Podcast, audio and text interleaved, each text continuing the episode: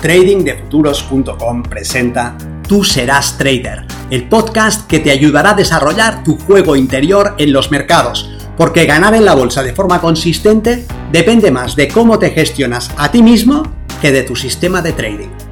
En este podcast encontrarás ideas y sugerencias prácticas con las que mejorar la mente con la que operas los mercados. Soy Vicens Castellano y será un placer que me acompañes. Si quieres más información sobre nuestros programas de entrenamiento para traders, visita tradingdefuturos.com.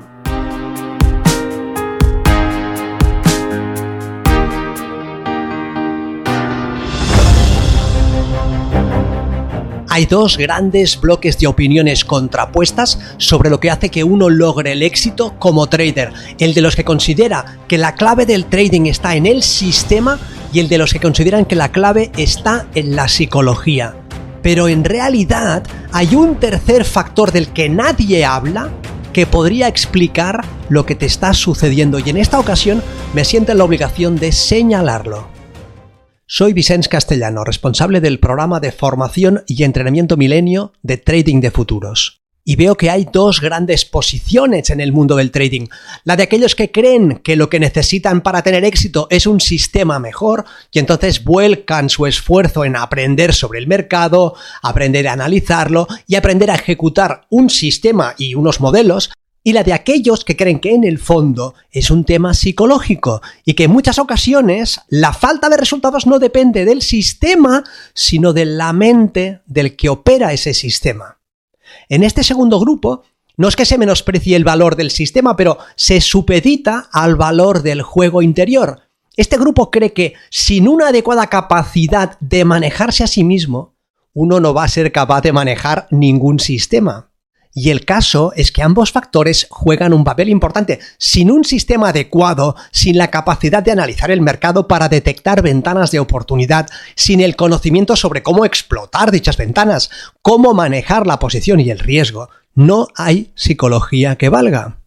Pero por mejor que uno sea capaz de manejarse a sí mismo, si no dispone de un sistema válido, no irá muy lejos y con un sistema potente, pero la incapacidad de regular nuestras respuestas emocionales y nuestros sesgos cognitivos, tampoco nos será dado sostener la consistencia.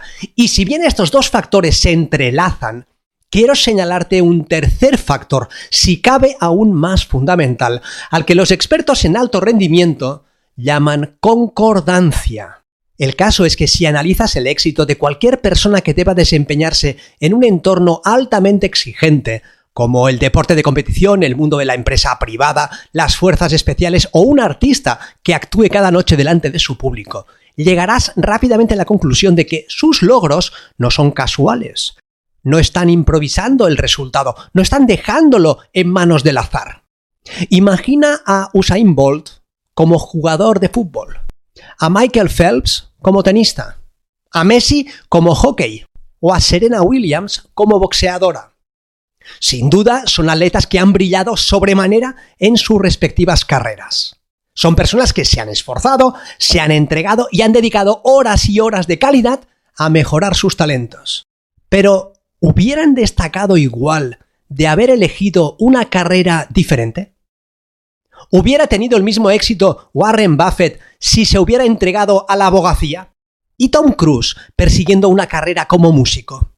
De la misma forma que una raqueta de tenis tiene un punto ideal en el que entrega la mayor fuerza de rebote, cada persona tenemos un punto ideal en el que podemos destacar por encima de cualquier otra cosa. Y este punto ideal, al que llamaremos concordancia, es aquel que alinea nuestros talentos naturales con nuestros intereses y nuestros valores.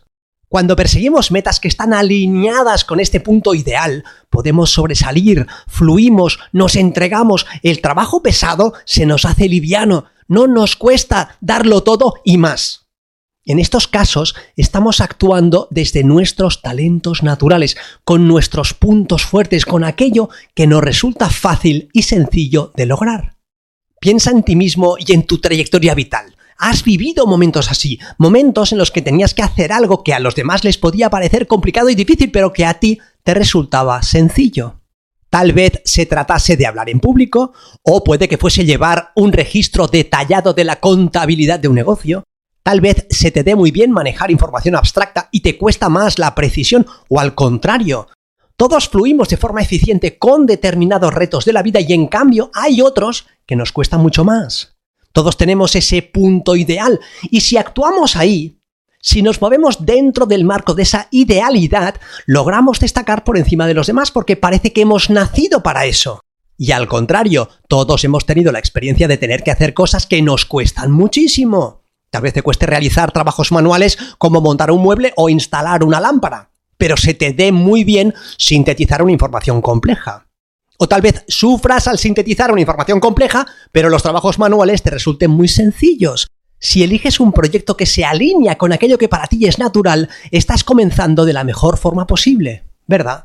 Tendrás que trabajar duro y no podrás eludir el sacrificio, pero estarás apalancándote en tus puntos fuertes y los resultados serán destacados. Pero si te equivocas, si estás en un proyecto que no se alinea con tus talentos, ni tus intereses, ni tus valores, entonces todo irá cuesta arriba los sacrificios que tendrás que hacer te resultarán insufribles y será difícil que logres disfrutar del camino. La concordancia es la conjunción de tus puntos fuertes, es decir, de aquello que se te da bien de forma natural, con tus intereses, es decir, aquello que te resulta atractivo, y tus valores, es decir, aquello que consideras que es importante. No todos somos iguales, ni se nos dan bien las mismas cosas, ni nos interesan los mismos temas, ni valoramos las distintas áreas de nuestra vida de la misma manera. Por eso, no es lógico pensar que todos podemos destacar en todo de la misma manera. Más allá de los cantos de sirena de la psicología positiva, debemos aceptar los hechos tal como son. Nos es dado mejorar cualquier área de nuestro desempeño, pero no nos es dado lograr cualquier desempeño. Puedes mejorar tu capacidad para jugar a baloncesto, seguro. Siempre hay capacidad para la mejora. Ahora bien, si tus talentos naturales, tu constitución, tu altura no te acompañan, estarás en franca desventaja respecto de otras personas que cuenten con esas capacidades físicas como punto de partida. Puedes aprender a tocar el piano, pero si no tienes el oído desarrollado de determinada manera, si no te has expuesto a determinadas distinciones acústicas desde pequeño, te será francamente difícil destacar como pianista profesional. Y como aspirante a trader consistente, debes reflexionar seriamente sobre ese punto ideal. Porque sería una lástima que estuvieras persiguiendo un objetivo que no fuera concordante para ti. ¿Lo ves? Se te da bien analizar la información de forma visual. Te resulta sencillo el reconocimiento de patrones, la búsqueda de correlaciones la generación de una visión coherente a través de la interacción de distintos marcos de representación. Entiende que puedes mejorar cada una de estas habilidades con el adecuado entrenamiento, pero entiende también que hay personas a quienes esto les es dado hacer de una forma muy sencilla. ¿Te interesan los mercados financieros? ¿Te gustan los números, los gráficos, los ordenadores o son meramente un precio que pagas para lograr el dinero que estimas que está detrás de esta actividad? Nada malo en perseguir ese dinero, claro, pero comprende que estás en franca desventaja si no hay un verdadero interés en el trading. Comprende que el tipo de sacrificios que hará una persona interesada, cómo se esforzará en progresar, cómo mantendrá su compromiso y su empeño, serán distintos a los que hará una persona que no esté naturalmente interesada. ¿Y tus valores? ¿Se alinea el trading con aquello que consideras importante? Si crees que aportar a los demás es fundamental, pero vives el trading como un juego de suma cero, tendrás un problema de valores. Si crees que el cambio climático es una amenaza seria para nuestro planeta, pero operas el futuro del petróleo, tendrás un problema de valores. Si te gusta la interacción con las demás personas y el cara a cara, pero persigues una actividad en la que estarás solo en tu despacho, tendrás un problema de valores. ¿Lo ves? La concordancia es un factor muy relevante y deberías tenerlo en cuenta porque podría explicar lo que estás viviendo, porque te cuesta tanto lograr el progreso que quieres, porque sufres haciendo tus deberes, porque no anotas los gráficos como deberías y no registras tu operativa, porque te saltas el trading plan y porque improvisas. No te digo esto para que abandones el trading, sino para que reflexiones y tomes conciencia. Hay muchos estilos de trading, muchas formas de operar los mercados, muchos vehículos de inversión y muchos sistemas.